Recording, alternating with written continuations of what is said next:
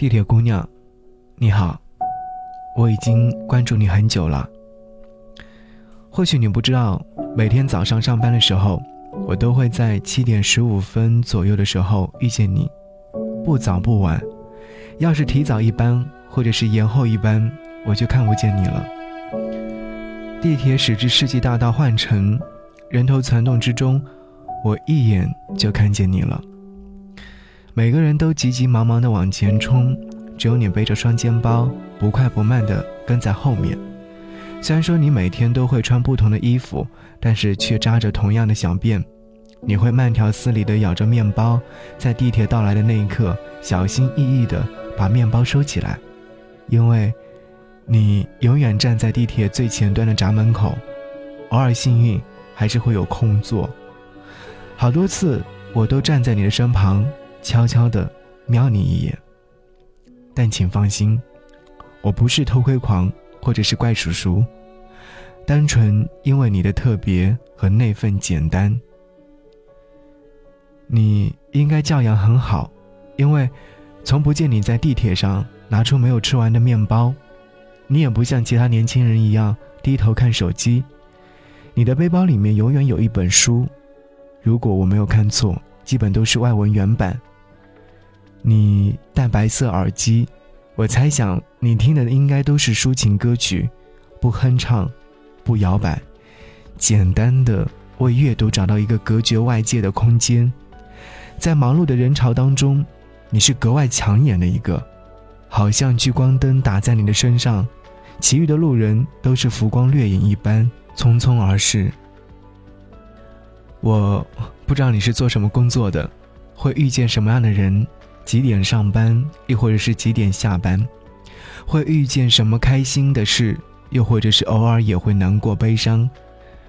但，单单每日那短暂的几站地铁，足以让我觉得，你是世界上难得的好姑娘。有一次你接电话，我不知道对方是不是你心爱的人，你语气轻柔婉转，即使隔着电话，我也能够听到对方焦躁难耐的吼叫。但是，你没有皱眉，也没有叹气，反倒是温和地说自己知道了，顺便简单安慰了对方几句。挂掉电话之后，你又开始看书，书本非常整洁，没有折角，也没有书签。要么是你记性太好，要么是你根本不在意看到哪儿了。我突然愿意相信后者，说明你是一个从来都不斤斤计较的人。你看书的速度非常快，因为过几天我就会看见你拿出新的书。你看的书并不是流行快销的读物，甚至是有时候会选一些深涩难懂的文本。我又突然想到了，你并不是一个焦躁的人，所以说也不屑于那些浮躁的碎片阅读为伍。你比我先一站下车，于是我知道我们正巧隔着黄浦江各自生活。清晨的陆家嘴已经有游客在天桥上拍照，清晨的南京路上也已经有了老人们在晨练。其实好多次，我都想上前和你说一句话，哪怕是一句“你好”，但是我始终没有开口，而是记住了你啃面包的模样，和一周七天内所穿的鞋。我在手机上做好记录，你有三双运动鞋。四双高跟鞋，三双皮凉鞋，还有两双雪地靴。不知不觉，我们已经共乘了两号线，一年零三个月了。而从某一天开始，你再也没有出现过。我以为是我起晚了，后来想可能是你起早了，但其实，不管我们谁早谁晚，错过一班地铁，可能。就再也遇不到了。我想你可能换工作了，可能搬家了，可能恋爱了，又或者是可能离开上海了。在你消失之后，我突然发现我已经习惯每天你习惯的那个座位，按部就班的过着好似你存在的生活。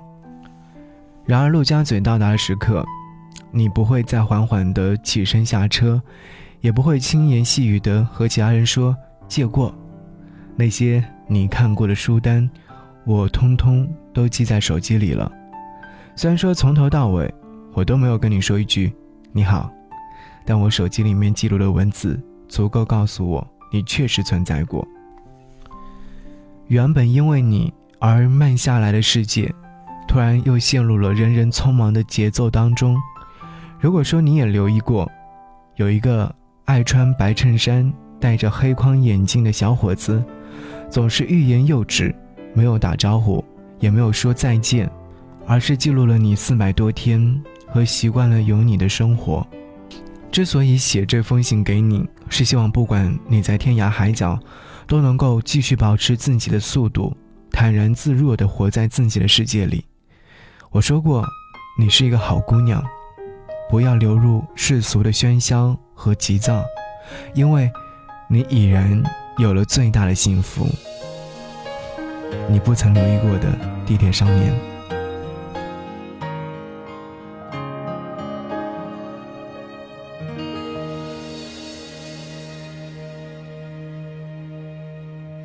听见冬天的离开，我在某年某月醒过来。我想，期待，未来却不能因此安排。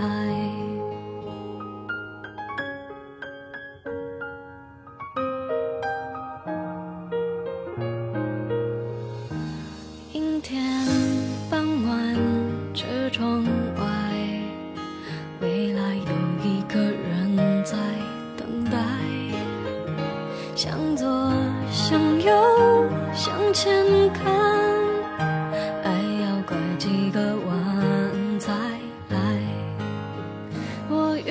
谁